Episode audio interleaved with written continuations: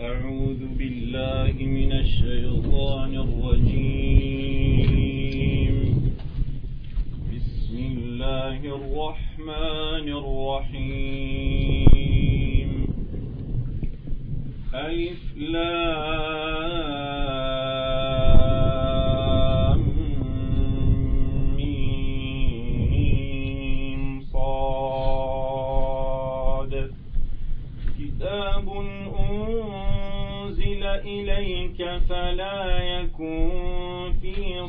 صدرك حرج منه لتنذر به لتنذر به وذكرى للمؤمنين. اتبعوا ما أنزل إليكم من ربكم ولا تتبعوا ولا تتبعوا من دونه أولياء. قليلا ما تذكرون. وكم من قرية أهلكناها فجاءها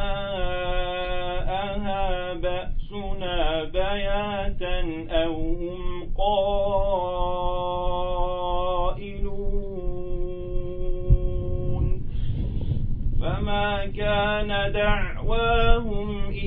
شاء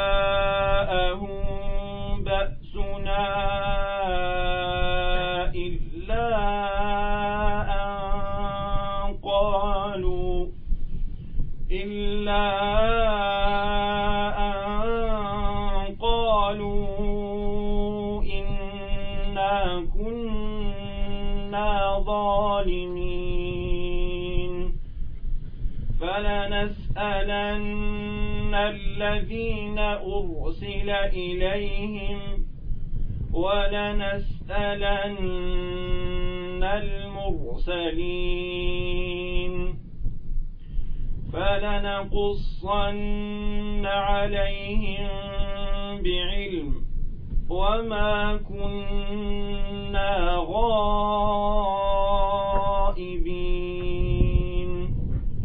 والوزن يومئذ الحق فمن ثقلت موازينه فأولئك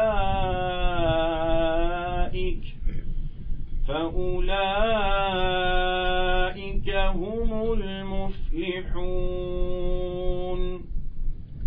ومن خفت موازينه فأولئك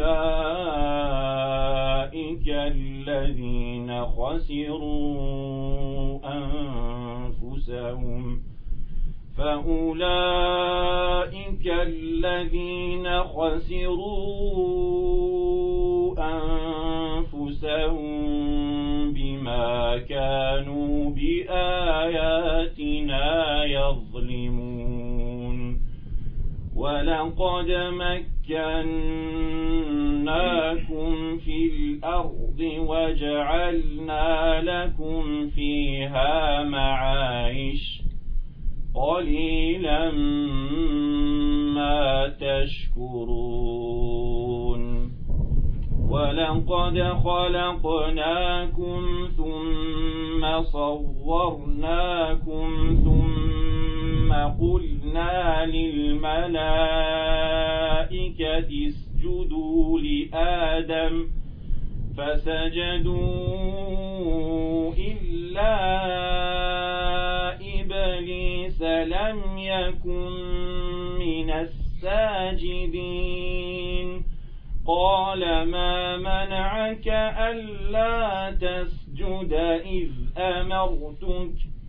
قال أنا خير منه خلقتني من نار وخلقته من طين قال فقال فاهبط منها فما يكون لك أن تتكبر فيها فاخرج إنك من الصاغرين الصاغرين. قال أنظرني إلى يوم يبعثون. قال إنك من المنظرين. قال فبما أغويتني لأقعدن لهم صراطك المستقيم. ثم لآتينهم من بين أيديهم ومن خلفهم وعن أيمانهم وعن أيمانهم وعن شمائلهم ولا تجد أكثرهم شاكرين. قال اخرج منها مذءوما مدحورا. لمن تبعك منهم لأملأن جهنم منكم لأملأن جهنم منكم. أجمعين.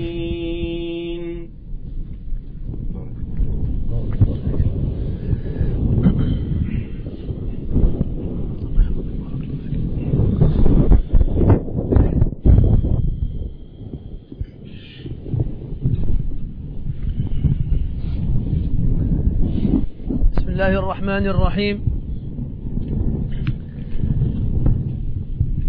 إن الحمد لله نحمده ونستعينه ونستغفره ونعوذ بالله من شرور أنفسنا ومن سيئات أعمالنا. من يهده الله فلا مضل له ومن يضلل فلا هادي له وأشهد أن لا إله إلا الله وحده لا شريك له وأشهد أن محمدا عبده ورسوله.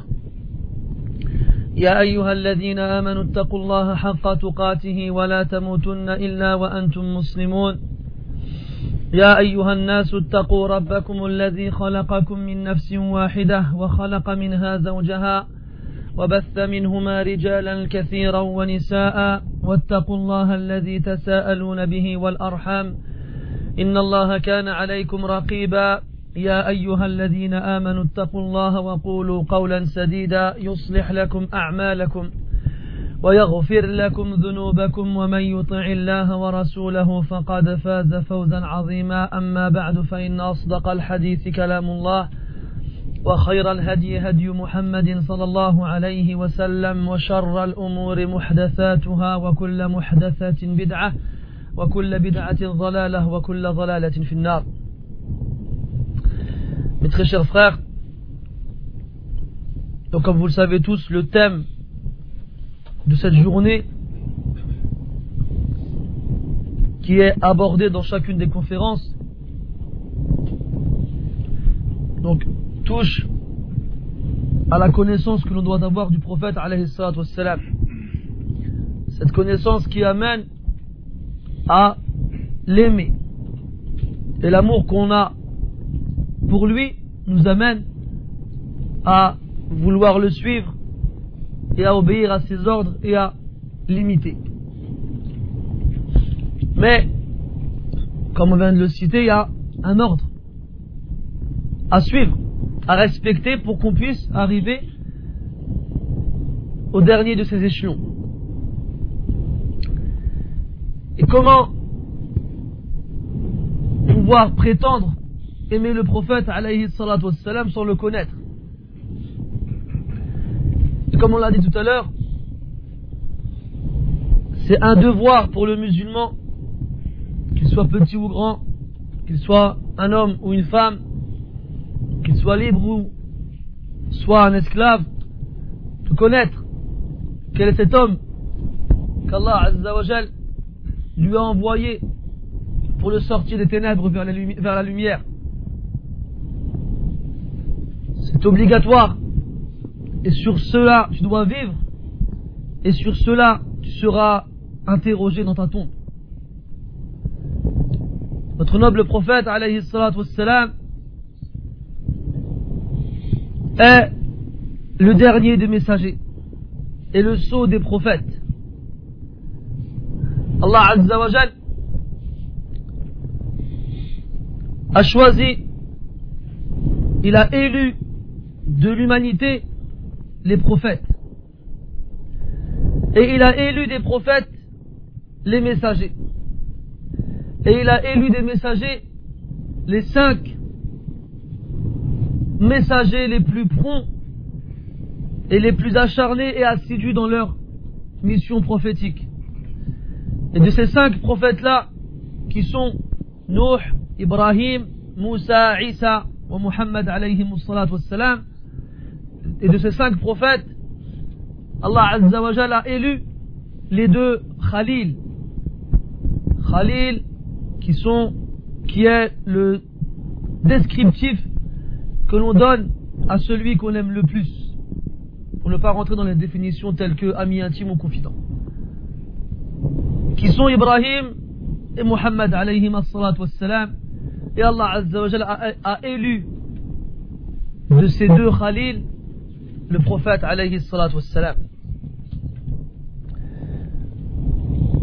Allah Azza wa a purifié ce prophète dans toute chose.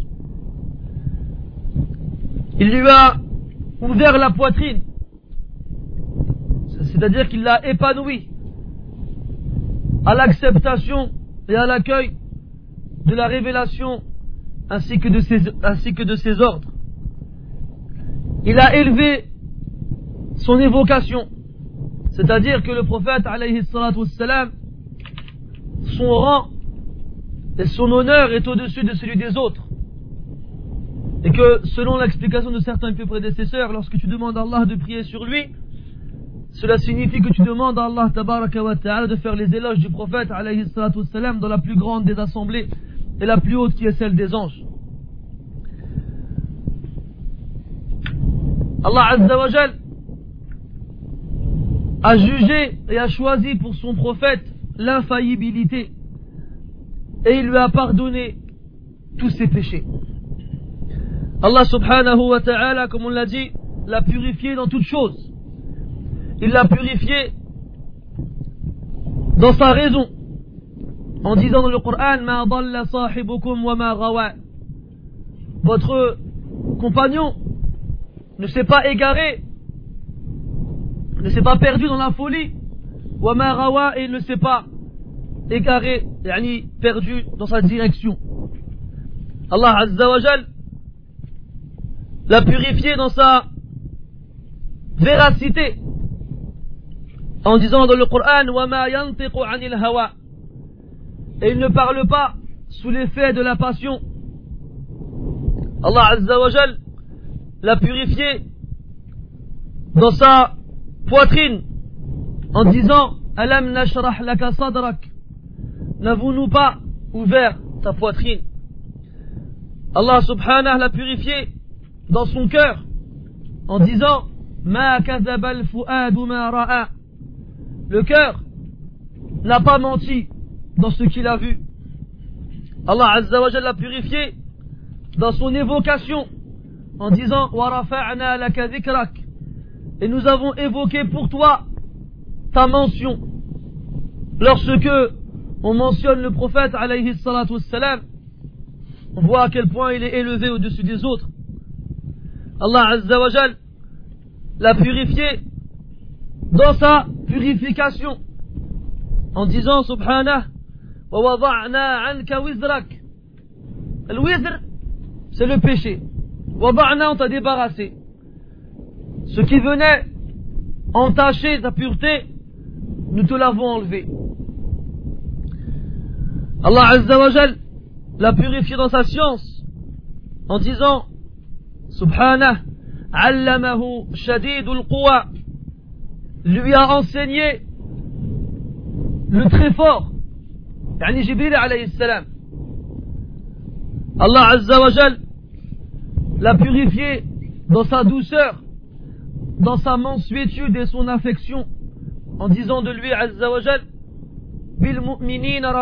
rahim envers les croyants compatissant et miséricordieux. Et Allah Azza l'a purifié entièrement en disant et tu es certes doué d'un comportement grandiose, d'une attitude magnifique. Le prophète alayhi wassalam jouit d'un rang particulier auprès d'Allah tabaraka wa ta'ala ici-bas et dans l'au-delà. Comme on l'a cité tout à l'heure, la, la parole d'Ibn Mas'ud radiyallahu anhu qui disait Inna Allah nazara fi qulub al-ibad. Allah Azza wa Jalla a regardé dans le cœur des gens فوجد أن خير قلوبهم قلب محمد صلى الله عليه وسلم. Il a vu que le meilleur de leur cœur était celui de Muhammad alayhi salatu wassalam. Le prophète alayhi salatu wassalam jouira d'un rang particulier le jour du jugement.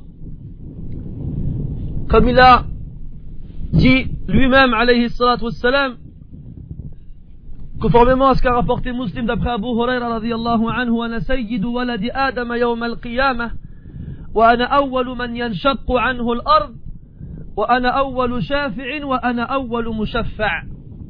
Faut dire alayhi salatu wassalam, je suis le Seigneur le plus noble des fils d'Adam le jour du jugement. Et je suis le premier sur lequel la tombe s'ouvrira. Et je serai le premier à intercéder et le premier à qui on l'accordera. Rien d'intercession. Le jour du jugement, le prophète atteindra ce qu'on appelle al-maqam al-mahmoud la station louée. Qu'est-ce que c'est Allah Azza wa Jalla fait référence dans le Coran. Dans Surat Al-Isra, قال سبحانه عسى ربك أن يبعثك رب عسى أن يبعثك ربك مقاما محمودا Certes, ton Seigneur te fera atteindre une station louée. Et les savants du tafsir ont expliqué on définit cette expression de deux façons. La première est la plus connue et la plus célèbre, et celle que la majorité a choisie.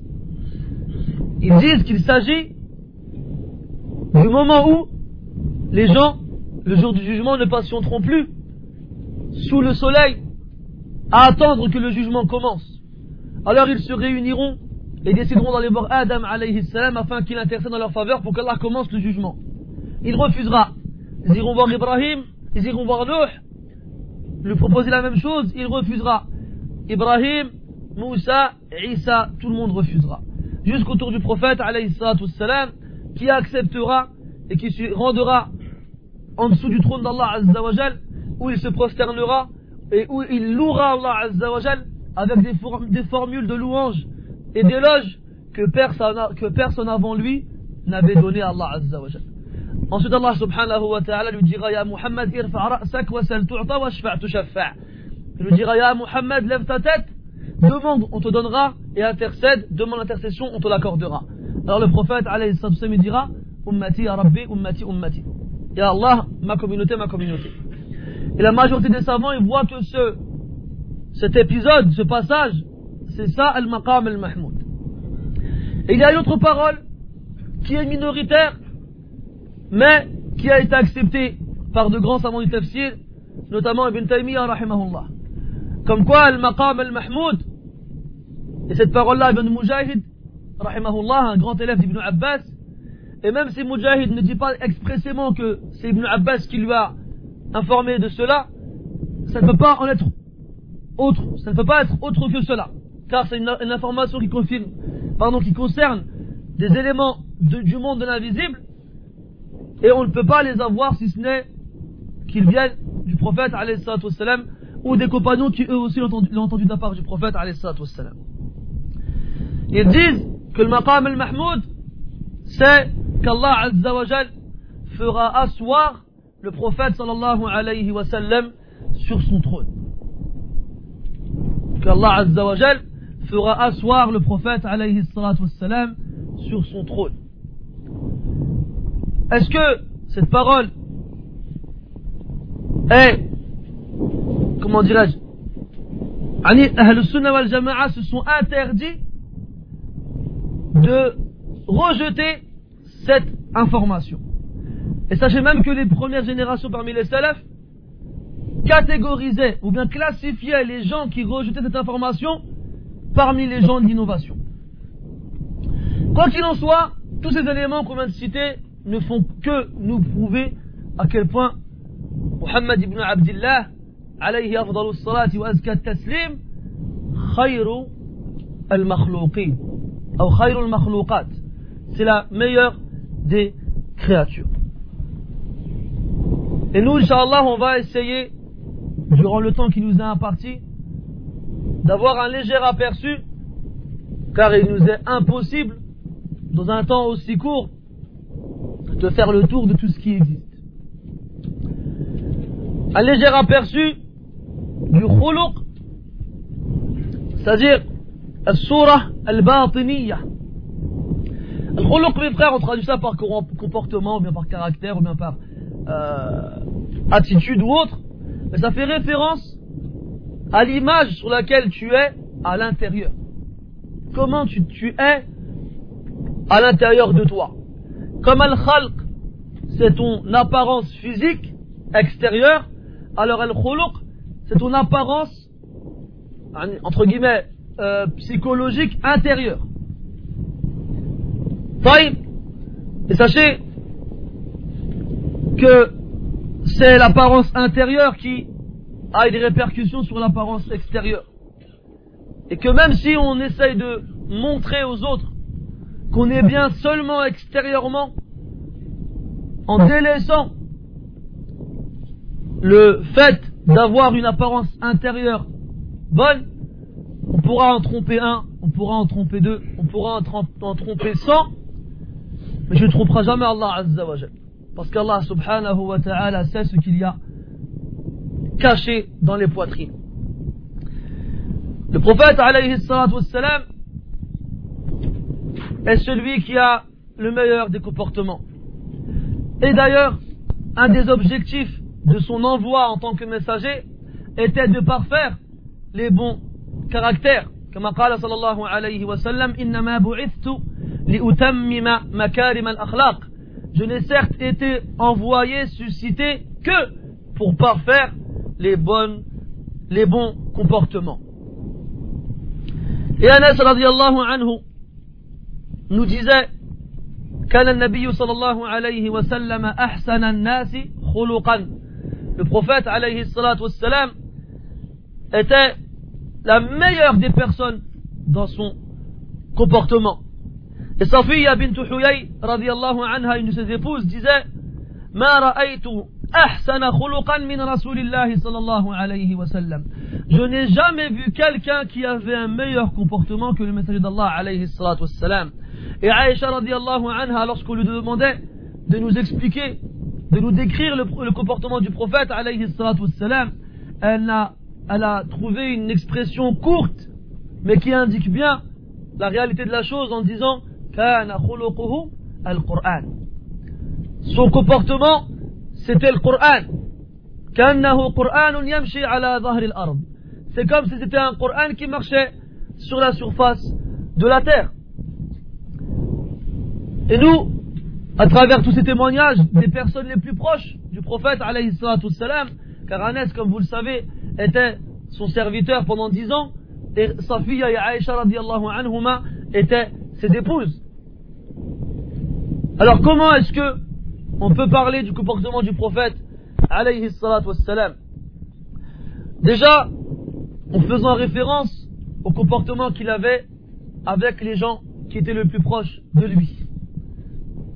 Le prophète il disait, alayhi salam, lui-même, en parlant de lui-même, du moins en parlant de cette affaire en général, pour ensuite dire la vérité sur cette chose-là, il disait, khayrukum, khayrukum li wa ana khayrukum li.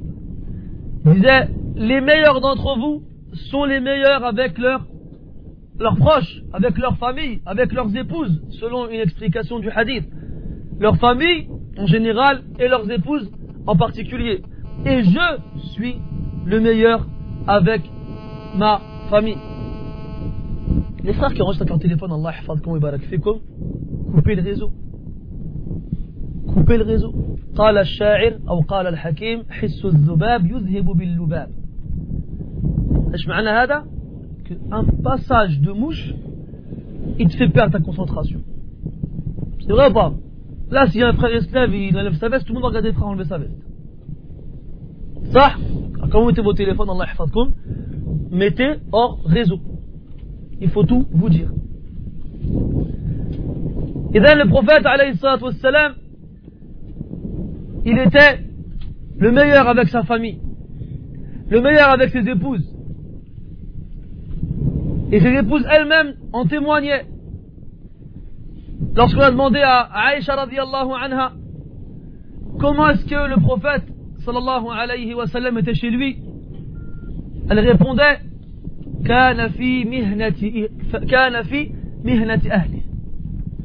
Il était au service de sa famille. Et il raccommodait lui-même ses vêtements déchirés. Et il recousait lui-même ses sandales. Il n'était pas un fardeau pour sa famille. Il arrivait au prophète, alayhi salam, d'interroger ses épouses. Est-ce qu'il y a à manger à la maison aujourd'hui? Et elle de répondre non. Regarde, subhanallah, réfléchis. Le prophète, alayhi il avait neuf femmes en même temps chacune dans un appartement indépendant. Devant la première, Vous avez quelque chose à manger? Elle répondait non. La deuxième, Non. La troisième, non. Jusqu'à la neuvième.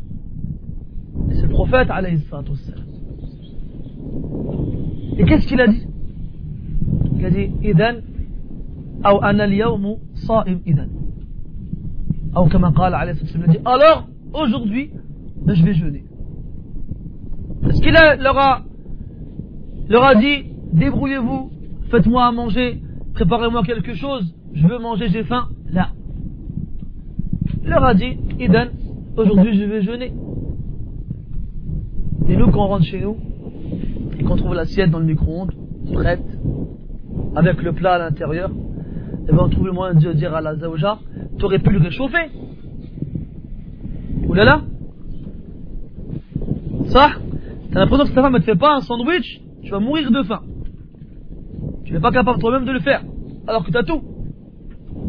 Tu une armoire, un placard, il y a du pain. T'en ouvres un autre, il y a de la mayonnaise. T'en ouvres un autre, il y a du thon. T'en ouvres un autre, il y a du fromage. T'en ouvres un autre, il y a de la tomate. Mais t'as pas de zaouja, ah, je vais mourir de faim. Comment je vais faire prophète alayhi wassalam, patientait à l'égard de ses épouses dans le, les manques dont elles pouvaient faire preuve. Le prophète alayhi wassalam, ne dénigrait pas les gens quelque, en fonction de leur âge, mais il donnait de l'importance et montrait de l'attention à l'égard des enfants. كما nous rapporte Anas dans le Bukhari واللفظ لمسلم أن النبي صلى الله عليه وسلم كان إذا مر بالصبيان سلم عليهم Le prophète alayhi salatu wassalam, lorsqu'il passait prendre un groupe d'enfants, il leur passait le salam. Il a même été rapporté que le prophète lorsqu'il priait et qu'il entendait les pleurs d'un enfant à la mosquée avec tout le monde, alors il allégeait la prière par miséricorde envers les mères de ses enfants qui pleuraient. Il a même été rapporté qu'on a vu le prophète et avec à sa main une jeune fille qui le prenait par la main et qui courait avec lui, où elle voulait elle, et lui il la suivait. Il laissait une jeune fille lui prendre la main et s'en aller en courant, et lui, lui laissait sa main dans la sienne, et il la suivait. Le prophète, alayhi wassalam, un jour a embrassé le Hassan, son petit-fils, Et il avait à côté de lui un sahabi qu'il avait embrassé son petit-fils. Et il lui a dit, Ya Rasulallah, inna li ashrata atfal, ma qabbaltu ahadan minhum qat. J'ai dix enfants, j'en ai jamais embrassé un seul. Alors le prophète il a répondu alayhi salatu. Celui qui ne fait pas miséricorde, on ne lui fera pas miséricorde. Le prophète alayhi salatu salam, Anas radiallahu anhu, il nous rapporte qu'il a été au service du prophète sallallahu alayhi wa sallam pendant dix ans.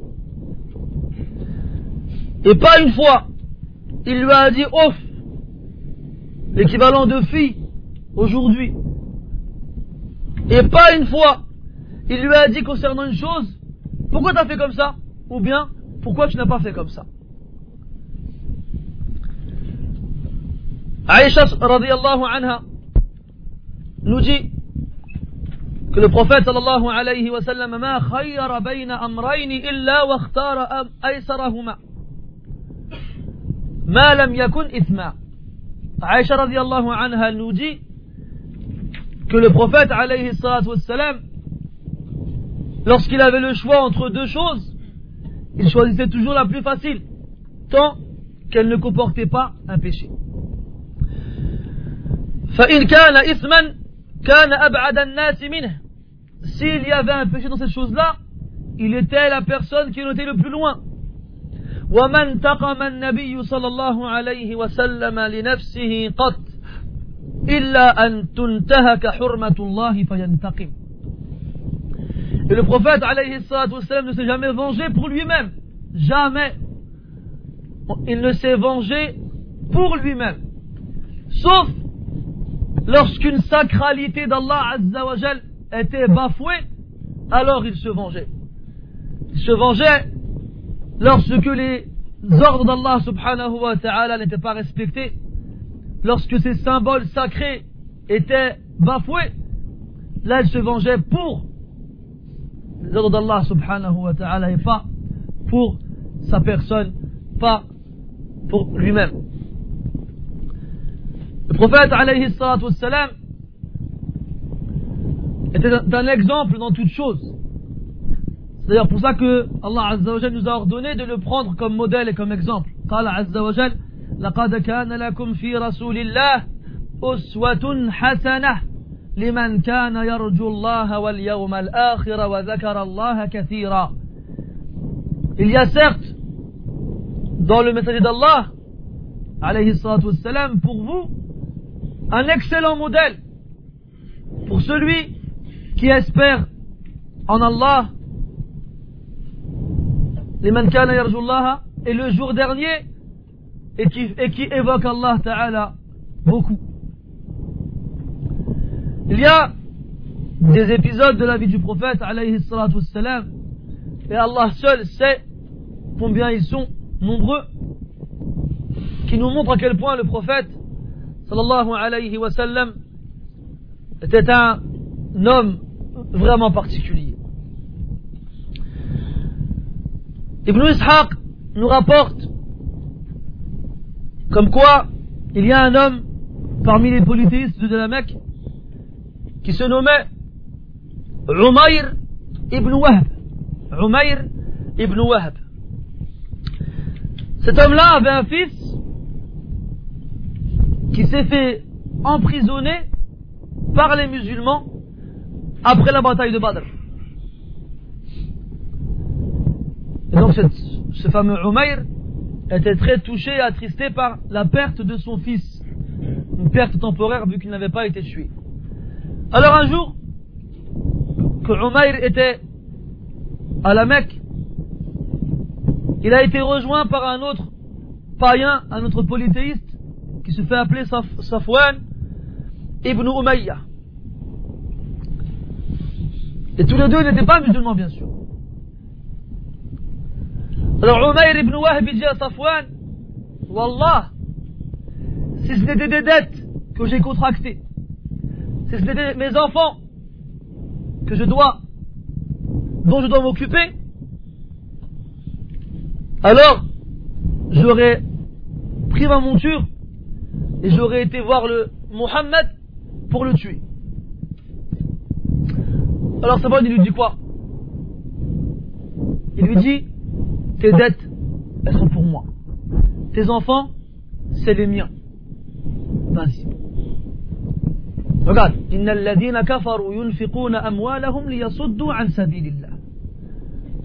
Regarde, les mécréants, ils dépensent leur argent pour s'opposer au sentier d'Allah Azza wa Jal. Il lui dit tes dettes, c'est les miennes. Tes enfants, c'est comme les miens. Tu vas mourir, t'inquiète pas, je m'en occuperai. Prends ta monture et vas-y. Va tuer Mohammed. Et nous, quand on dit aux musulmans, Fulan min al-muslimin, il est endetté.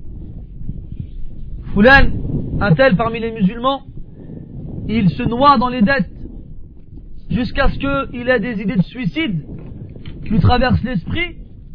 Et ils disent quoi les frères? Ils disent Allah Qu'Allah il aide.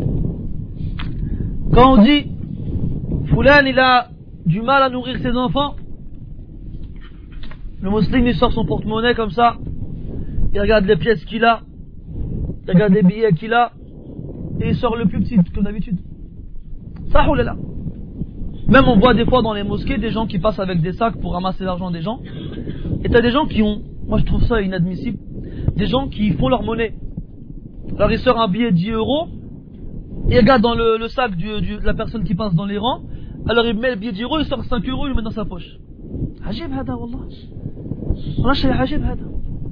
C'est impressionnant d'avoir perdu ne serait-ce qu'un peu de pudeur. ألم يقل النبي صلى الله عليه وسلم في, في, في الذين يظلهم الله في ظله يوم لا ظل إلا ظله ورجل تصدق بصدقة فأخفاها حتى لا تعلم شماله ما نفقت أو ما نفقت يمينه أو ما تنفق يمينه pas dit alayhi salatu wassalam dans les sept personnes qui seront sous l'ombre d'Allah Azza wa Jalla le jour du jugement qu'il y a parmi eux un homme qui donne une aumône de façon si discrète que sa main gauche ignore ce que sa main droite a donné, a dépensé. Les gens maintenant ils choisissent.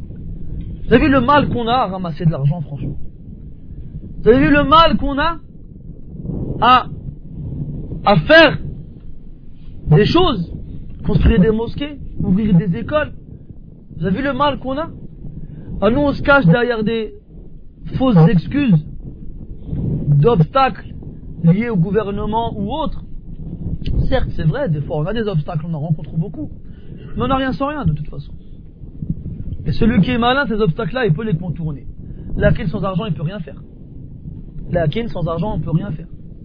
Et quand on voit le nombre de personnes qu'on est, le nombre de personnes qui remplissent les mosquées, le nombre de, personnes qui remplissent les écoles, je dis comment ça se fait qu'on n'arrive pas à avoir de l'argent?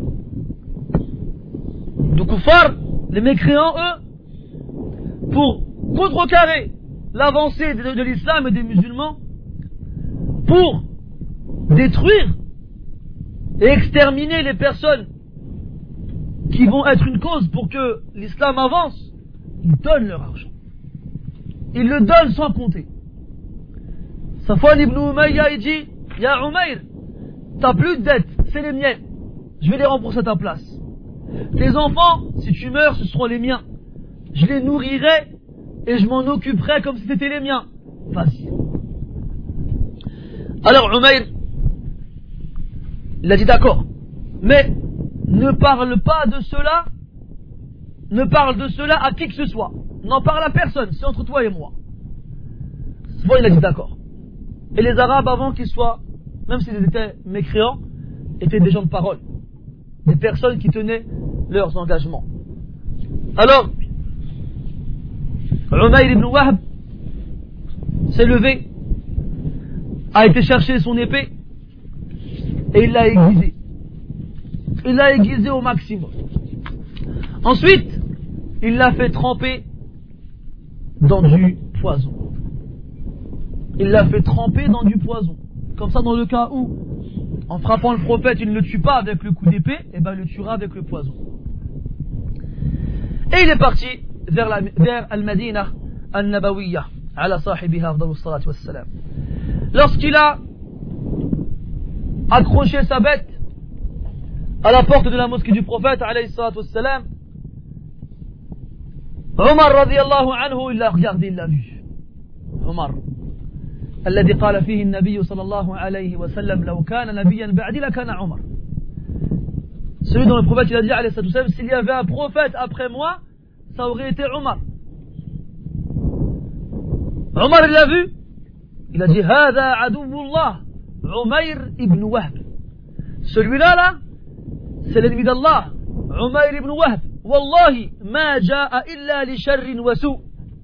Wallahi, il n'est venu que pour faire un mal ou un, problème. Alors Omar, il est parti voir Umair et il l'a attrapé par ses vêtements et il a commencé à l'étrangler. Et il l'a tiré vers le prophète alayhi salatu. Le prophète alayhi salatu lui a dit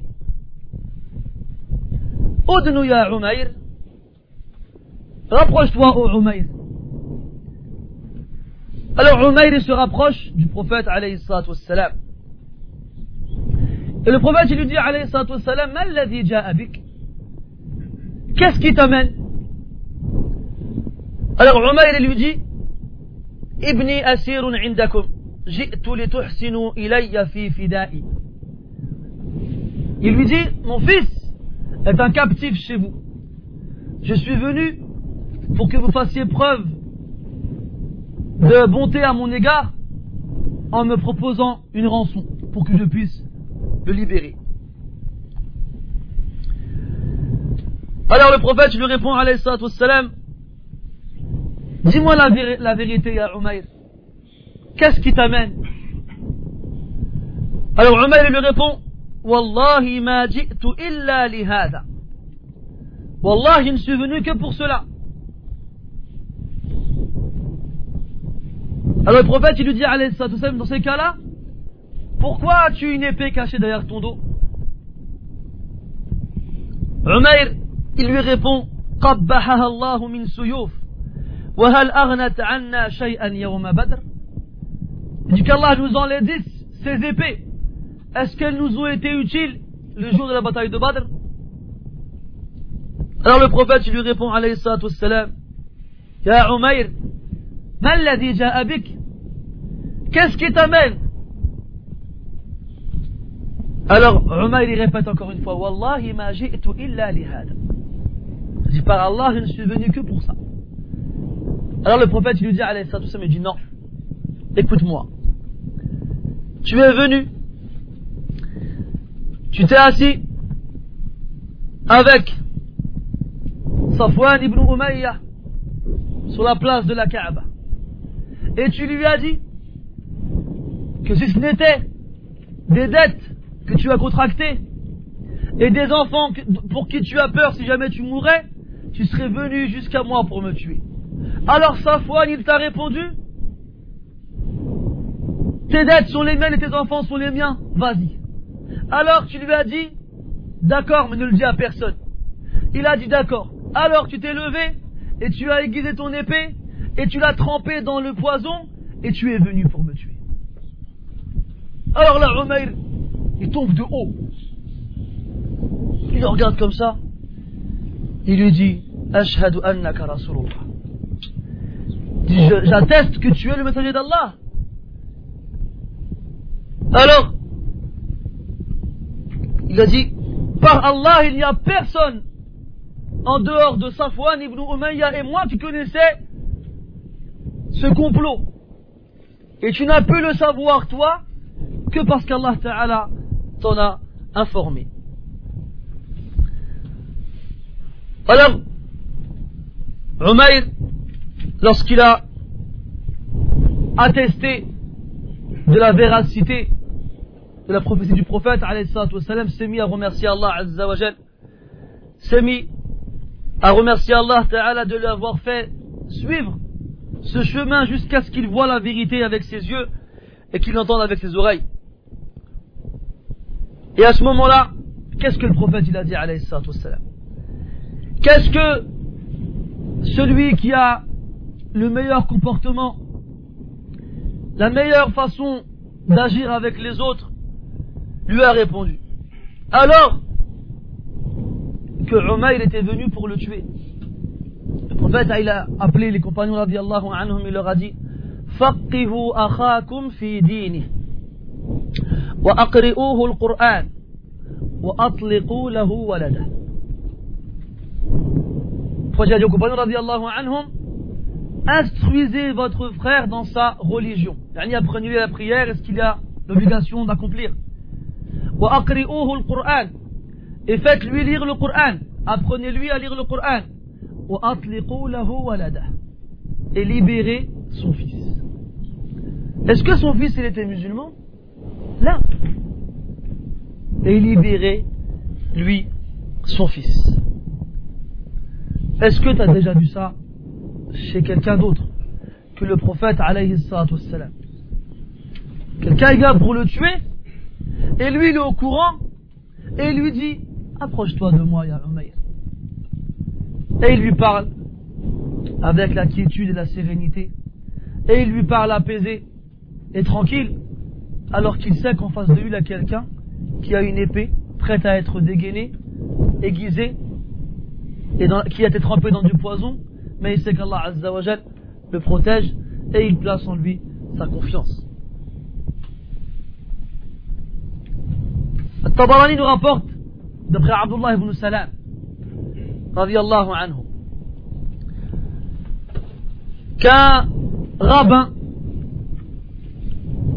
vivant à Médine, se faisant appeler Zayd ibn Sa'na, faisait partie des plus grands rabbins de la communauté juive médinoise. Il a dit il n'y a pas un signe de la prophétie que je n'ai pas trouvé dans le, que je connaissais selon nos textes anciens, que je n'ai trouvé chez le prophète salam. Sauf deux. Premièrement, que sa douceur devance sa colère. Sa gentillesse, sa douceur, sa mansuétude devance sa colère. Et deuxièmement, plus on est méchant et, et violent avec lui, et plus lui il est doux et compatissant avec nous. Alors Zayd Hada, il a imaginé un plan pour voir si ces deux signes étaient présents chez le prophète alayhi wassalam. Il est sorti un jour et il est passé près des appartements du prophète alayhi wassalam, où il a trouvé certains compagnons du prophète alayhi wassalam, avec avec, avec eux le prophète sallallahu alayhi wa sallam. Et voici qu'un homme parmi les Bédouins arrive. Dans un état assez, assez, pardon, difficile, physiquement et au niveau de ses vêtements.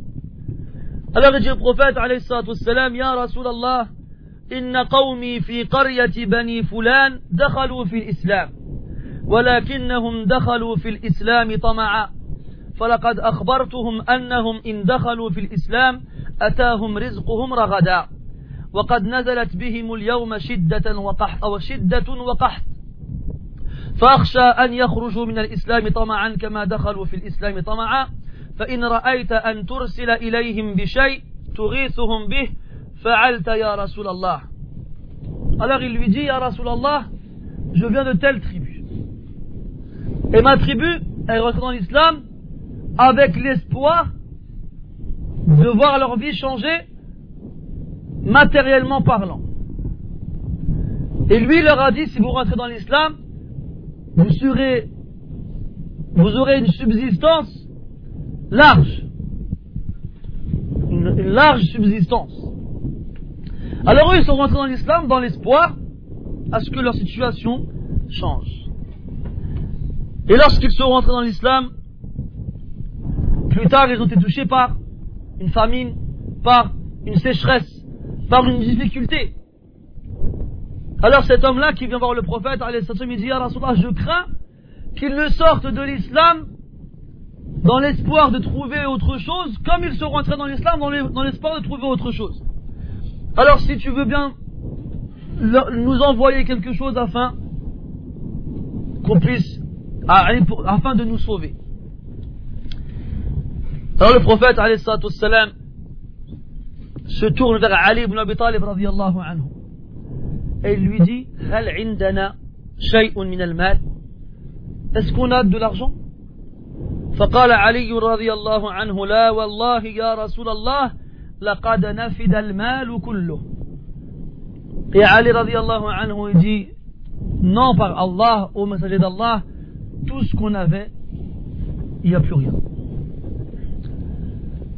Alors le prophète salam, on a vu dans son visage les traces de l'inquiétude.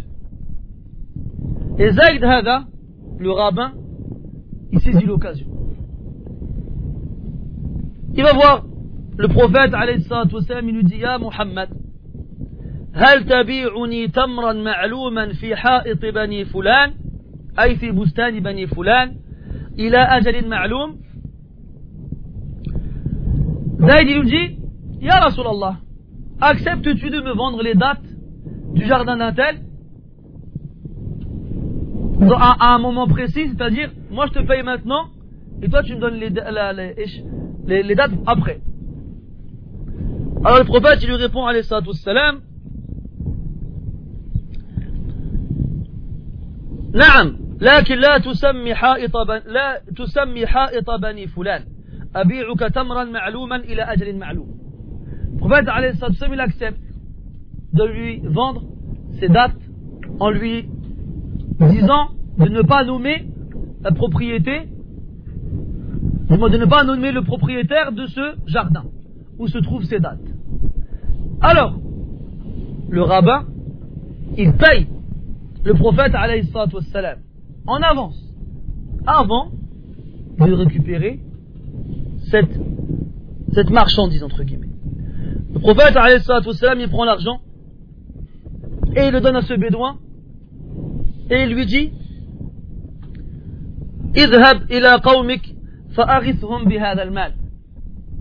Va vers ton peuple et viens à leur secours avec cet argent.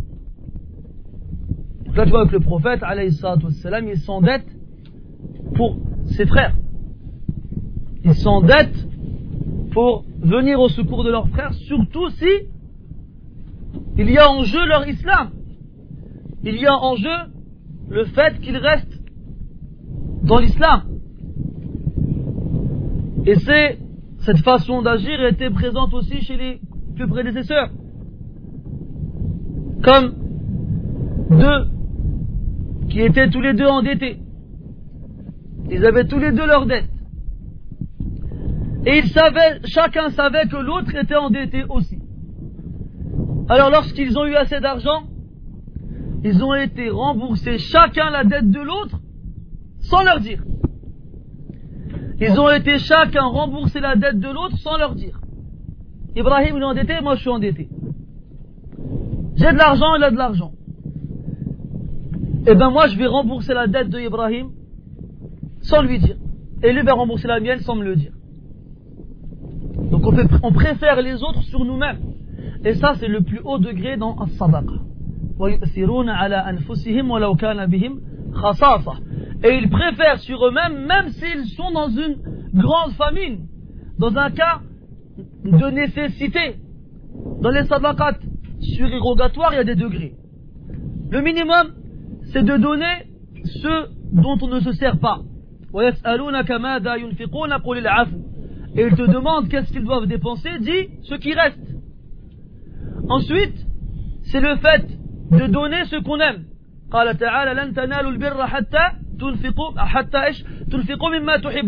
Vous n'atteindrez la piété que lorsque vous dépenserez de ce que vous aimez. Et enfin, al-ithar, c'est préférer les autres sur soi-même préférer les autres sur soi-même. Et comme le prophète est pour nous le meilleur exemple dans toute chose, alors ici, une fois de plus, il nous montre qu'il s'endette pour les musulmans, pour qu'ils soient à l'abri d'un problème lié à la pauvreté et surtout pour qu'il reste dans l'islam. Et surtout pour qu'il reste dans l'islam. Alors, Zayd ibn Sa'na et le prophète se mettent d'accord sur le délai dans lequel il récupérera sa marchandise. Le temps y passe. Et un jour, Zayd, il voit le prophète et avec lui Abu Bakr, Omar, Uthman et d'autres parmi les compagnons du prophète qui venaient de prier sur un défunt parmi les musulmans. Le prophète est allé s'asseoir contre un mur pour profiter de l'ombre. Alors Zayd ibn Sa'ana se rapproche de lui avec un visage sombre, un visage crispé par la colère. Et il attrape le prophète par ses vêtements, par son col, et il le lève de l'endroit où il était assis. Mais il lève violemment. Quand il était assis, Zayd vient, debout, il l'attrape par le col de son tamis et par de, ses vêtements, et le lève violemment vers lui. Et qu'est-ce qu'il lui dit Zayd ibn Sa'na Il lui dit Addima alayka min haqqin wa min daynin ya Muhammad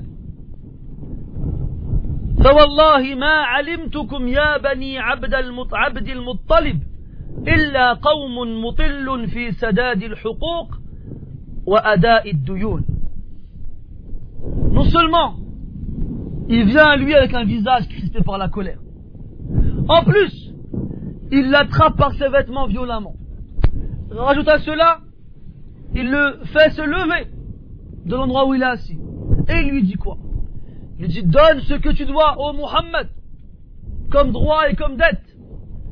Par Allah, vous, les fils de Abdel Muttalib, cette tribu, vous n'êtes connus que comme étant un peuple, un groupe de personnes qui mettaient du temps à rembourser vos dettes et à donner vos droits.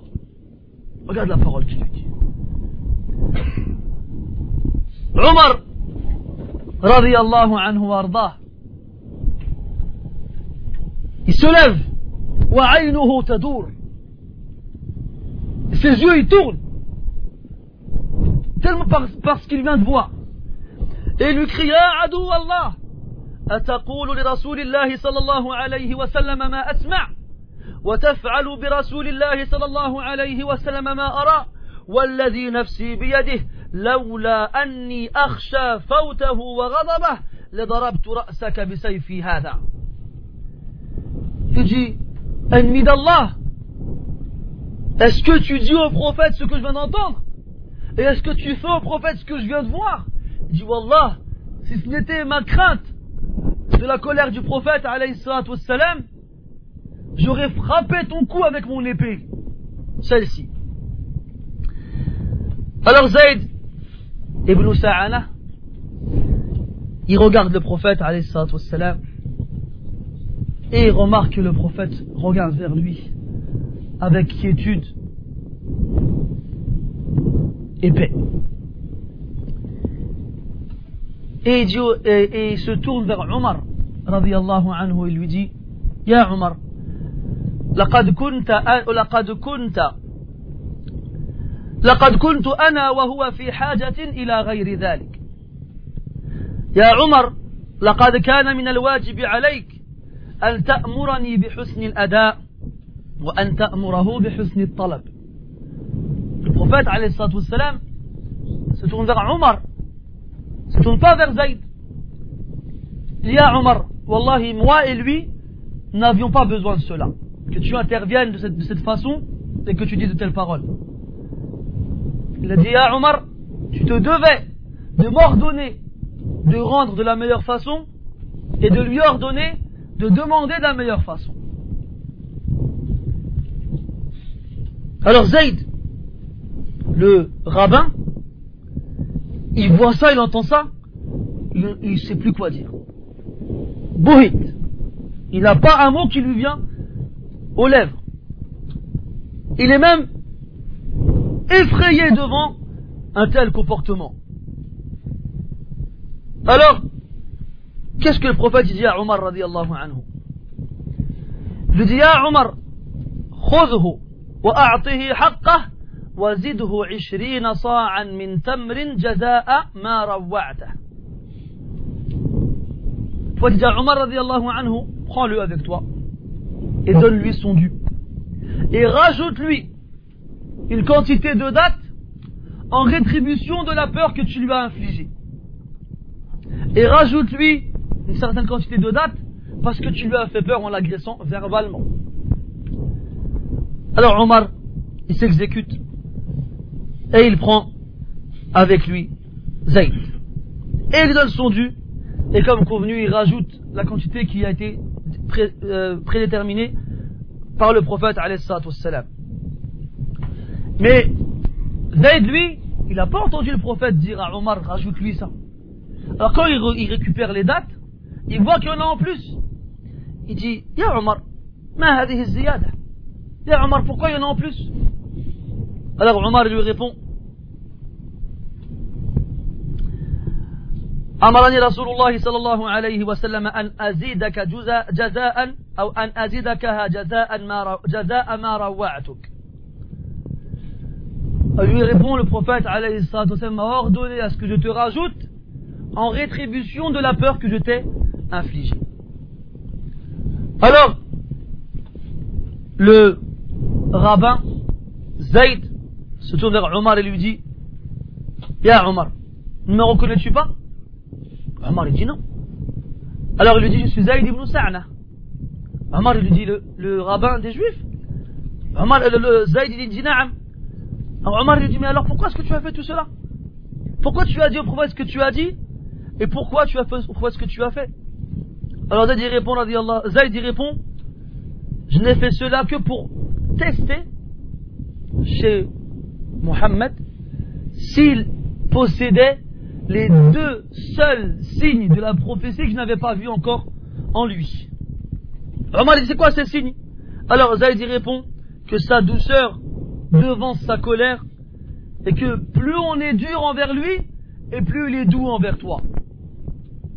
Alors, j'ai fait ce que j'ai fait pour voir cela et certes, je les ai fait, je les ai fait et je reconnais aujourd'hui qu'il est le messager d'Allah et je te prends un témoin, ya Omar, que la ilaha illallah Muhammad Rasulullah sallallahu alayhi wa sallam. As-tu vu, ya comment, par le simple biais de ta façon d'agir et de te comporter envers une personne, quelle qu'elle soit, tu peux être la cause de sa conversion à l'islam. Combien de fois, à combien de reprises dans de nombreux textes on a vu que le prophète, wassalam, par une action, par une, parole, par une décision, faisait que, par la grâce d'Allah les gens rentraient dans l'islam. Est-ce que toi tu connais quelqu'un qui par son comportement a donné envie aux gens de rentrer dans l'islam est-ce que toi tu connais quelqu'un qui par une parole qu'il a prononcée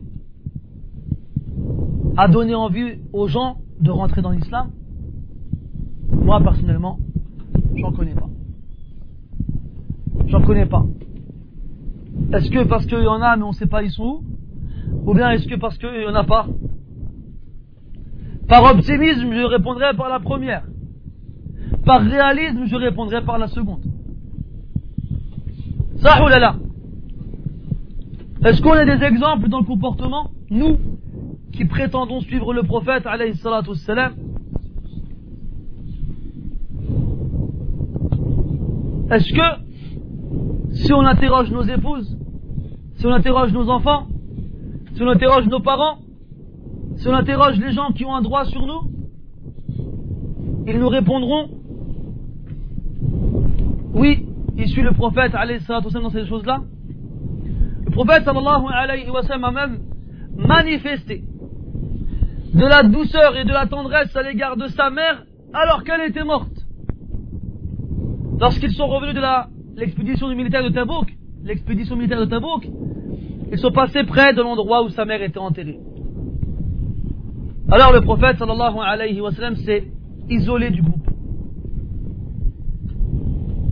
Et il est revenu un peu plus tard en pleurant. Les compagnons anhum ne savent pas pourquoi le prophète pleure. Alors il interroge Ya Rasulallah, ma yubkik Ya Rasulallah, qu'est-ce qui te fait pleurer? Alors il répond fi an azura ummi fa'adinali. J'ai demandé la permission à mon Seigneur de pouvoir visiter ma mère, son tombeau, et il me l'a permis.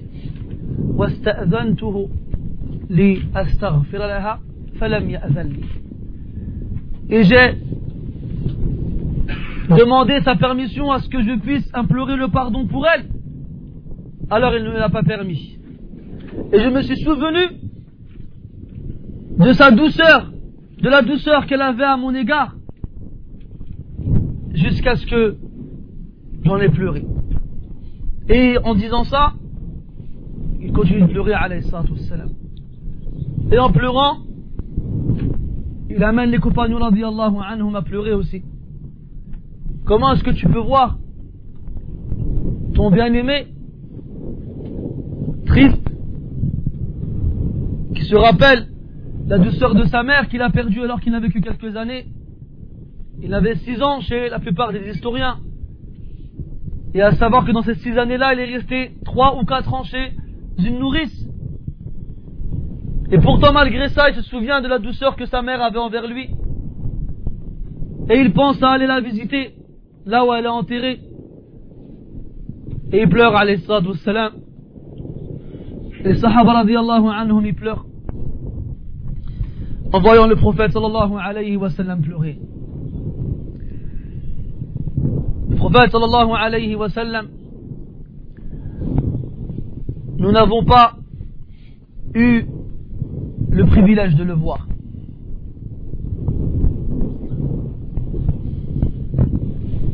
Et ceci, mes frères, biqadarin maqdour, ce n'est que par la décision d'Allah Azza wa N'oubliez pas que les cœurs qui étaient autour du meilleur des cœurs étaient les meilleurs des cœurs. Et vous ne savez pas si vous aviez vécu à cette époque, de, quel groupe de cœurs vous auriez fait partie? Il y a un homme qui a vu Al-Miqdad ibn al-Aswad, radiallahu anhu, après la mort du prophète, alayhi Il a dit, quel merveilleux homme que celui-ci. Ses yeux ont pu voir le prophète, alayhi wassalam. Ah, si seulement nous aussi, on aurait pu le voir et alors le suivre. Et le Miqdad, radiallahu anhu, il entend ça, il pleure, il crie, pardon, il s'énerve. Il dit, quelle mauvaise parole que tu viens de dire. Et les gens autour de lui, ils s'étonnent, ils ne comprennent pas. Ils disent, mais ma qala illa khayra. Il n'a dit que du bien. Il a dit Wallahi. Remerciez Allah d'être sorti du ventre de vos mères et de ne connaître qu'Allah Azza wa Il a dit Wallahi, j'ai vu des gens qui ont suivi le prophète et qui se sont retrouvés sur le même champ de bataille avec leur père contre leur père et contre leurs frères. J'ai vu des gens, Wallah, qui appelaient leur père et leurs frères et leurs mères et leurs femmes et leurs enfants à l'islam et ils n'ont fait que refuser cet appel-là, jusqu'à ce qu'on les ait enterrés avec les mécréants. Tu ne sais pas. Wallahi, tu ne sais pas, ya Comment est-ce que tu aurais réagi?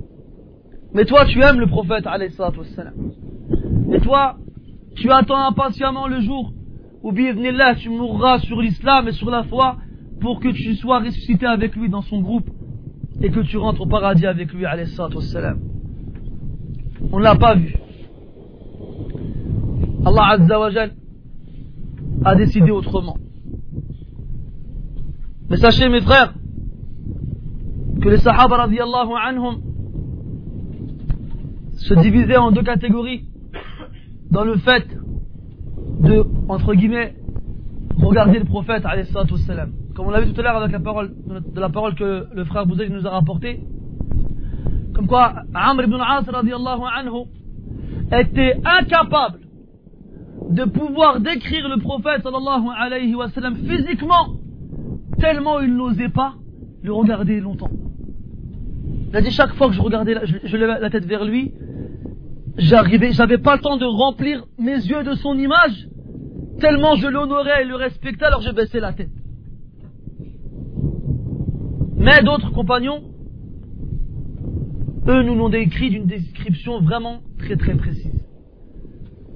Et après qu'on ait vu, comme je vous le disais tout à l'heure, un léger aperçu du comportement du prophète alayhi wassalam, voyons ensemble à quoi est-ce qu'il ressemblait. Mais avant de vous dire au détail, c'est très physique. Regardez ce que certains des compagnons disaient, radiallahu anhum. Il y a un sahabi, sahabiya qui se nomme Umm Ma'bad al-Khuza'iyya, radiallahu anha. Et elle décrit le prophète, sallallahu alayhi wa sallam, à son époux. Elle lui dit, كان ظاهر الوضاءة أبلج الوجه حسن الخلق il était un clair, lumineux. Il se dégageait de lui une lumière. et son visage resplendissait. Et il avait un comportement magnifique. Elle disait Ida Samat Alahul Waqar. Lorsqu'il observait le silence, le respect se dégageait de lui. Wa in Baha. Et lorsqu'il parlait, c'était la splendeur qui s'émanait de lui. Ajmalun c'était le plus beau des gens et le plus splendide de loin. C'était le meilleur et le plus doux lorsqu'on était de près. Lorsqu'il paraît, c'était sucré. Lorsqu'il parlait, pardon, c'était sucré. Il ne parlait pas pour ne rien dire. Et lorsqu'il parlait, c'est comme si c'était des perles qui étaient les unes derrière les autres, accrochées au même fil, qui tombaient. Tu vois, quand tu prends un collier avec des perles, et que tu coupes le, collier en lui-même et tu tiens d'un côté et que les perles tombent chacun de leur tour. Eh bien, lorsqu'il parlait, c'était comparable à cela. Et il y a un homme qui se prénomme Muhammad ibn Ammar ibn Yasir, qui était le fils de, et le petit-fils de deux compagnons, radiallahu anhum. Il demande à sa mère, qui s'appelle Al-Rubayy' bint Muawwid, radiallahu anha, يا أماه صفي لي رسول الله صلى الله عليه وسلم فقالت يا بني لو رأيته لرأيت الشمس طالعة Elle a dit, oh mon fils, lui il a dit à sa mère, oh ma mère, décris-moi le prophète sallallahu alayhi wa sallam. Elle lui a répondu, oh mon fils, si tu l'avais vu, c'est comme si tu voyais le soleil qui se lève. Et on a demandé al Bara ibn Azib radiallahu anhu, أكان وجه رسول الله صلى الله عليه وسلم مثل الصيف مثل السيف Est-ce que le visage du prophète sallallahu alayhi wa sallam était-elle une épée Il a répondu là, bal mithlul qamar. Il a dit non, au contraire, c'était comme la lune. Et Jabir ibn Samura radiallahu anhu, tel que Muslim nous le rapporte dans le Sahih, il a dit, خرجت في ليلة إضحيان أي إذا كان القمر فيه مكتملا فرأيت النبي صلى الله عليه وسلم وعليه حلة حمراء فجعلت أنظر إلى القمر وأنظر إلى رسول الله صلى الله عليه وسلم فلهو عندي أجمل من القمر جابر رضي الله عنه nous Je suis sorti une nuit de pleine lune Et j'ai vu le prophète sallallahu alayhi wa sallam qui portait une parure de couleur rouge. Je me suis mis à regarder la lune.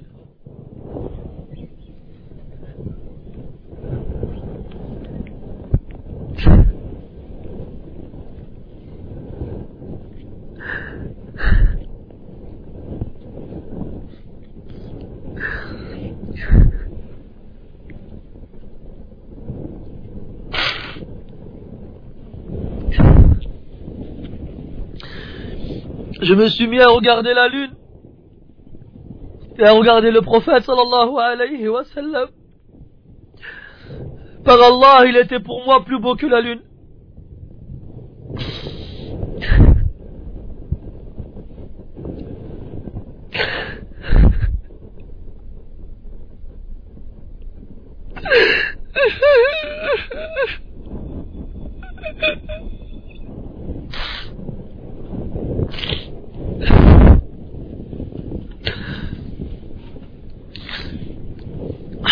quant à, son aspect physique, mes frères. Le prophète sallallahu alayhi wa sallam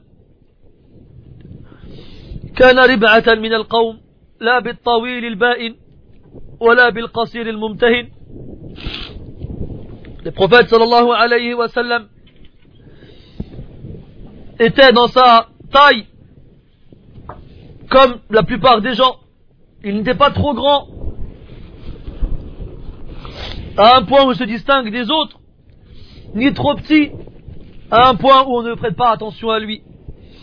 كان سبط الشعر أي أن شعره ليس مسترسلا ولا ملتويا Il avait les cheveux ni lisses ni bouclés. Il avait dans le front, alayhi wassalam, une veine qui se remplissait de sang lorsqu'il se mettait en colère. Et comme on l'a dit mes frères, il ne se mettait pas en colère pour lui-même, mais il se mettait en colère lorsque les ordres d'Allah n'étaient pas respectés. Lorsqu'il se mettait en colère, son visage devenait tout rouge. C'est comme si il avait la couleur des grains de grenadine.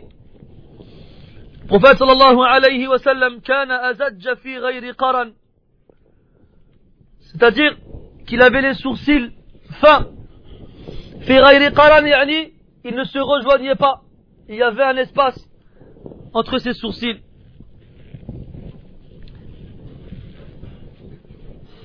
أشم الأنف ضليع الفم Muhaddib al-Asnan. Il avait le nez crochu. Il avait une large bouche. Et il avait les dents droites. Kassulihya. Il avait une barbe imposante et large.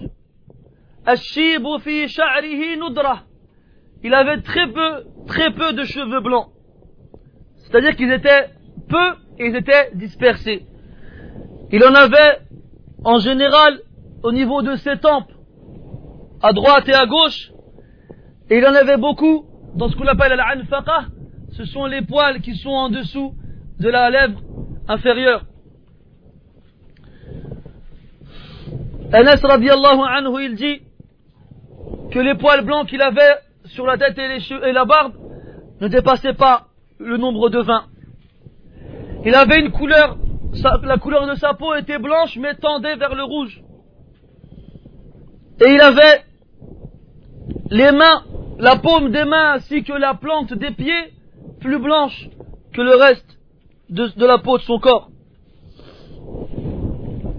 Il avait les cuisses blanches aussi. كما نسيدي رضي الله عنه كأني أرى بياض فخذي النبي صلى الله عليه وسلم يوم خيبر C'est comme si je me voyais aujourd'hui en vous parlant, c'est un qui parle رضي الله عنه et je vois la blancheur des cuisses du prophète عليه الصلاة والسلام كأن عنقه أو كأن عنقه عفوا إبريق فضة c'est comme si son cou était un broc en argent بعيد ما بين المنكبين il y avait entre ces deux épaules un large espace. C'était loin, lointain entre ses deux épaules. ما بين كتفيه من الخلف إلى جهة الشما- الشمال. Il y avait entre ses épaules, derrière lui, au niveau de son dos, un peu vers le haut, vers le nord, شعيرات سود اجتمعن بعضهن إلى بعض. Il avait quelques poils de couleur noire qui se sont regroupés les uns sur les autres. ناتئات عن الجسد قليلا qui, est- qui sortaient légèrement de la surface de la peau.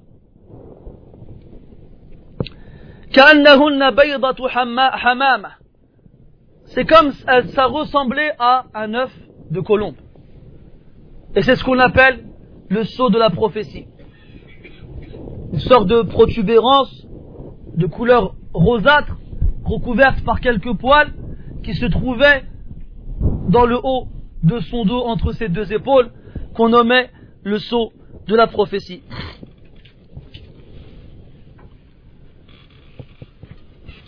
ومن الوهدة وهي الثغرة التي في النحر إلى أسفل سرته خيط ممتد et il avait de al-wahda, vous savez c'est le trou qu'on a ici en bas de, de la gorge il avait de ici jusqu'à son nombril un trait droit de poil il avait- il n'avait que ça sur le torse il n'avait ni sur le torse ni sur le ventre de poil en dehors de ce trait qu'il avait au milieu de la poitrine qui, se, qui partait de ce léger, cette lé- ce léger orifice jusqu'au nombril.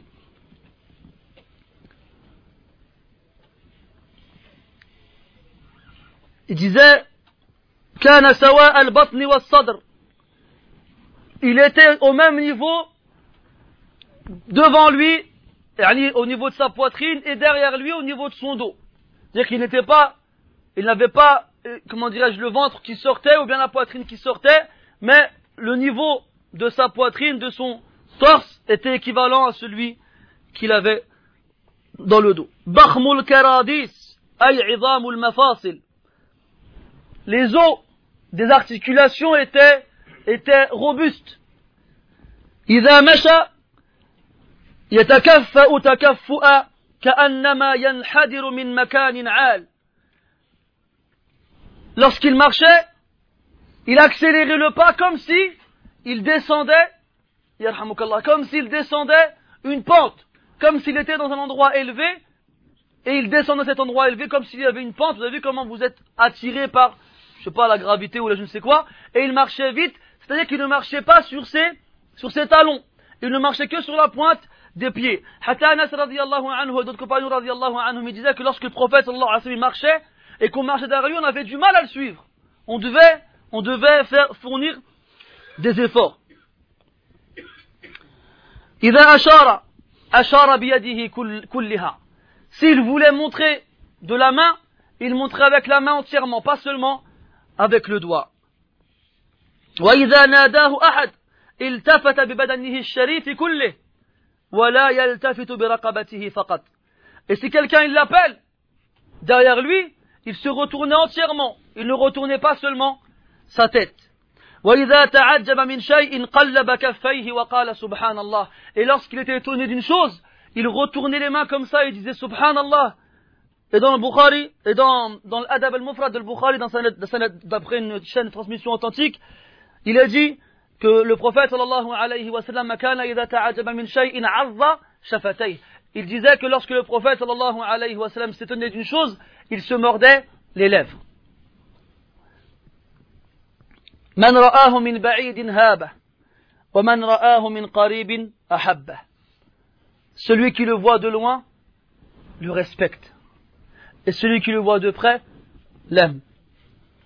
Anas radiallahu anhu il dit ما مسست حريرا ولا ديباجا ألين من كف النبي صلى الله عليه وسلم ولا شممت ريحا قط أو أو عرف أو أي نعم وما شممت ريحا قط وما شممت عنبرا قط ولا مسكا ولا شيئا أطيب من ريح أو عرف رسول الله صلى الله عليه وسلم Anas radiallahu anhu, il disait, je n'ai jamais touché une étoffe, une étoffe de soie plus douce que la paume du prophète alayhi wassalam. Et je n'ai jamais senti l'odeur de, quiconque, que ce soit l'odeur d'un parfum ou autre, plus bonne que celle du prophète alayhi wassalam. Et Abu Juhayfa, radiallahu anhu, disait, أخذت بيده عليه الصلاة والسلام فوضعتها على وجهي. فإذا هي أبرد من الثلج وأطيب رائحة من المسك. أبو جحيفه رضي الله عنه إلى بخلما جبروفيت صلى الله عليه وسلم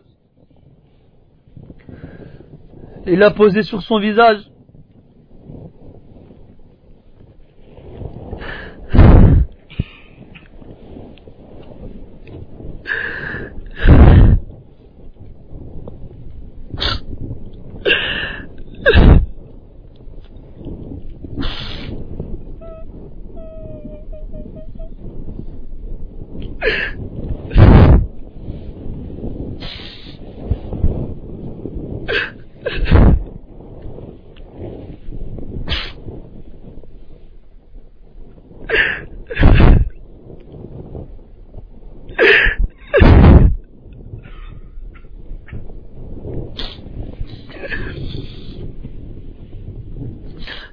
Imagine, tu prends la main du prophète, salam.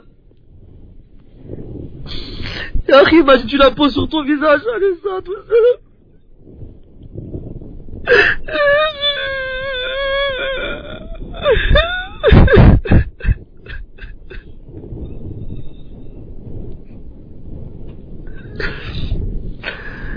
Il a dit, elle était aussi fraîche que la neige. Il avait une plus bonne odeur que le musc.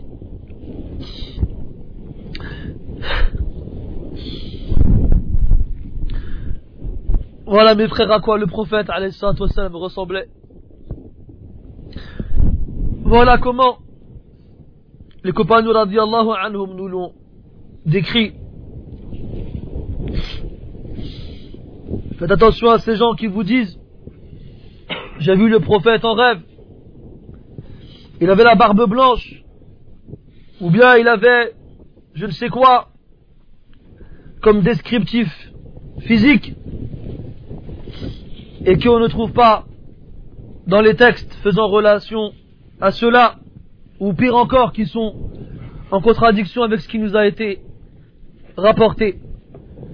Mes frères, le prophète il a dit alayhi salatu wassalam, Man ra'ani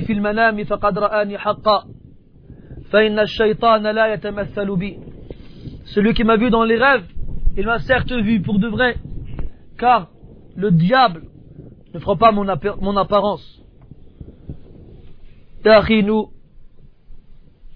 au jour d'aujourd'hui, on ne peut espérer que voir le prophète en rêve. Et maintenant que tu sais à quoi il ressemble, si tu vois quelqu'un dans ton rêve te dit je suis le messager d'Allah, tu sauras le reconnaître. نسأل الله تبارك وتعالى أن يمن علينا برؤية مثل هذه قبل الممات Mes frères, on va conclure tout de suite. Le prophète, alayhi salam, était la personne, et est la personne, et demeure la personne qu'Allah Azzawajal aime le plus dans sa création.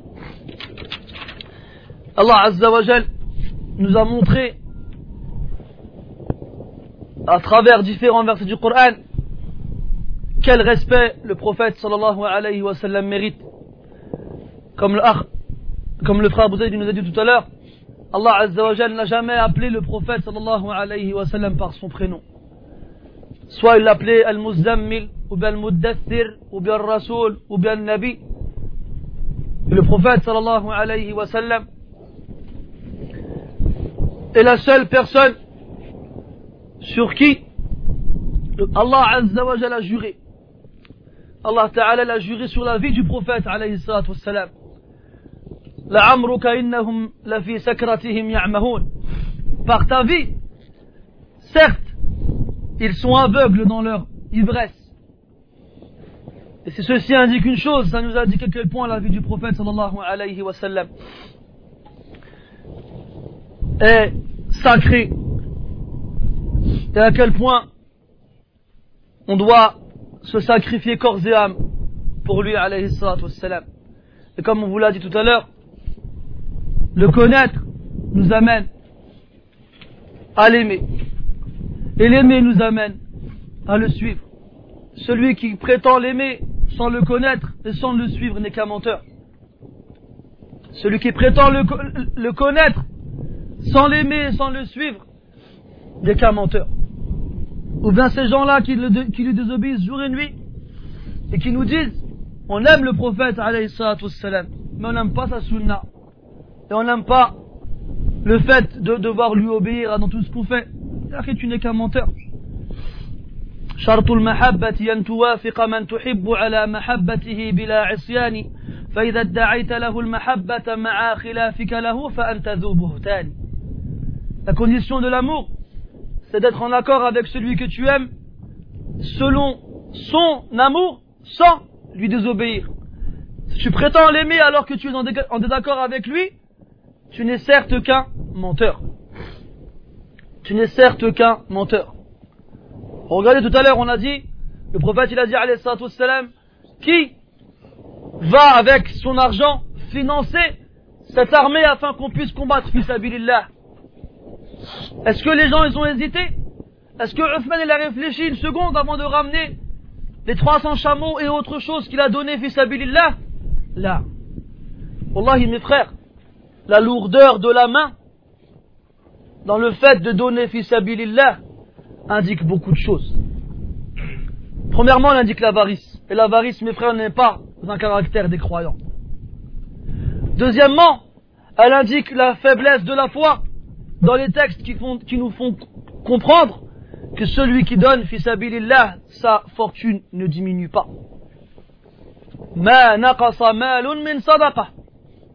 Il n'y a aucune fortune qui a été diminuée par une aumône. Troisièmement, elle montre à quel point la confiance qu'on a envers Allah Ta'ala est faible. Car si tu faisais réellement confiance en Allah Subhanahu wa Ta'ala, tu prêterais à Allah. Regarde comment Allah Ta'ala il a exprimé la chose. من ذا الذي يقرض الله قرضا حسنا فيضاعف له أضعافا كثيرة celui qui prête يا أخي tu prêtes un qard un prêtre, tu te prêtes ton argent à Allah, tu lui donnes pas. Et bien Allah, il lui rendra en le multipliant. Mais toi, t'as pas confiance en Allah Azza C'est comme si moi, je viens de voir, je fais, prête-moi de l'argent. Tu ne fais pas confiance, tu me prêtes pas. C'est normal. Mais Allah Azza wa tu fais pas confiance. Wallah mushkil.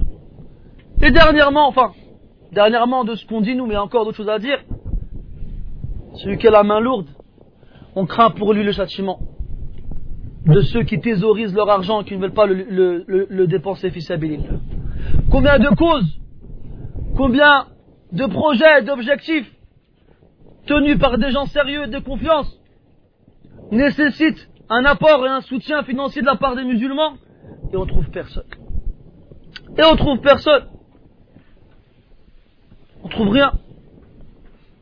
Et quand on trouve le moyen de faire quelque chose et qu'on fait quelque chose, eh ben les premiers à venir te créer des problèmes, ce sont ces mêmes personnes qui ont refusé, de t'aider lorsque tu leur as demandé de l'aide. Pourquoi vous ouvrez des écoles? Pourquoi vous, faites des mosquées? Et pourquoi vous faites ci? Et pourquoi vous faites ça? Et pourquoi vous prenez l'avion pour faire des kilomètres pour aller des, gens que vous ne connaissez pas? Ajib, Allah, ajib. Des éléments essentiels et fondamentaux qu'on trouve dans le Coran et que n'importe quel enfant qui comprend un minimum l'arabe te dira naturellement, eh ben, des gens qui croient suivre la sunna du prophète viennent te dire non, c'est faux. C'est comme ceux qui disent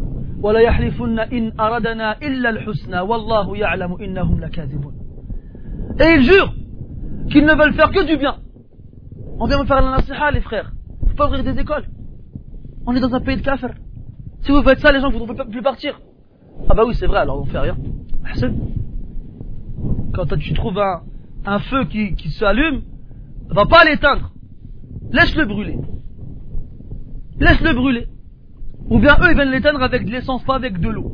Comme ça, il prend encore plus. Hein? Et quand ils vont dans les mosquées, ces gens-là, te disent Allah al-Musta'an, l'imam, il a même pas la barbe. Allah al-Musta'an, dans la khutbah, il dit n'importe quoi. Et quand tu lui dis qu'il y a un frère à la sunna dans une mosquée pas loin, il fait la khutbah, il dit non, non, non, euh, il faut que je vois si réellement il est dans la sunna ou pas. Parce que c'est moi, je choisis. C'est pas toi. Moi je suis dans la sunna, moi je sais que je suis dans la sunna. Mais je sais pas si c'est toi dans la sunna. Alors je reste chez l'imam de ma mosquée qui dit tout et n'importe quoi. Et j'attends dans la khutbah, j'écoute, j'entends, je sais pas ce qu'il fait. Et à la fin, il rentre chez lui. Et il croit qu'il a fait un khair. Et il croit qu'il a fait un bien. À la ne nous, ne nous éloignons pas, mes frères.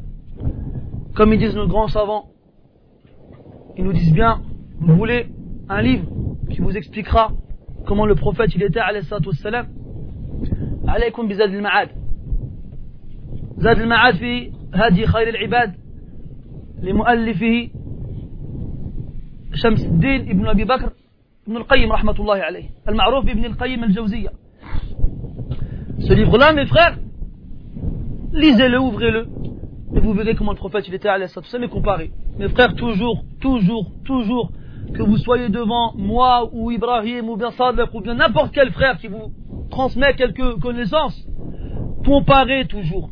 Ne vous contentez pas d'entendre ou d'écouter, mais mettez-vous à la place de ces gens de qui on vous parle. Ce ne sont pas des histoires inventées avec des personnages fictifs, ce sont des gens qui ont réellement existé et qui ont réellement fait ces choses-là. Quand on vous appelle, on n'a pas mis ça pour faire joli, la maison en, en cure-dent, On n'a pas mis, non, le frère, On n'a pas mis ça pour faire joli les photos derrière. C'est pas pour faire joli. C'est pour vous faire comprendre qu'il y a des frères, ils vont aider leurs frères. Et ces frères-là, s'ils le pouvaient, avec leur argent, ils, auraient fait cela. Lakin, ces projets-là demandent plus d'argent que ce qu'ils possèdent. Et vous êtes tous au courant de ce qui se passe sur Terre. Après, on nous dit, ouais, mais là-bas aussi, il y a des gens qui sont le besoin. Là-bas aussi, il y a des gens qui sont le besoin. Ah, vas-y. Lui dit ça, il se tourne les pouces devant, sa, devant son ordinateur. Et il croit qu'il a fait un khir. C'est quoi le mieux? Quelqu'un qui fait quelque chose? Ou quelqu'un qui fait rien Parce que celui qui fait rien, on pourra pas le critiquer dans la chose qu'il n'a pas faite. Mais celui qui fait, on pourra toujours trouver un problème. Oh, il a fait ci, oh, il aurait pas dû faire ça, oh, il a dit ci, oh, il aurait pas dû dire ça. Et toi, t'as fait quoi? T'as dit quoi, toi? Tu sers à rien. adamik. Ton, ta présence, elle est équivalente à ton absence. Il n'y a aucune différence. Que tu sois là ou pas, tu sers à rien. Et le prophète dit dans le hadith, que celui qui peut être utile envers sa communauté, qu'il le fasse. Alors quand tu peux le faire, fais-le, Yahri. Si tu ne peux pas le faire, demande à Allah, pour pouvoir être utile à ta communauté. Sinon, à l'aqal, ferme ta bouche. À l'aqal, tais-toi. Uskut. Comme dans euh, la définition du bon comportement, euh, Le bien que tu as en toi et que tu peux donner, donne-le. Et le mal que tu as en toi et que tu peux garder, garde-le. Tu, tu sais que tu vas faire du mal aux musulmans En parlant, en agissant Eh ben ne parle pas, n'agis pas, tais-toi, ne fais rien. Et ne critique pas ceux qui font des choses. Et si tu vois des choses qui ne vont pas, va les voir et donne-leur le bon conseil. C'est comme ça que le musulman doit agir. هذا والله أعلى وأعلم واسمحوا لي على الإطالة سبحانك اللهم وبحمدك أشهد أن لا إله إلا أنت نستغفرك ونتوب إليك وصلى الله وسلم وبارك على محمد وعلى آله وأصحابه أجمعين وبارك الله فيكم. A encore une conférence. Petite pause d'ici un quart d'heure, Inch'Allah. Après l'Asr.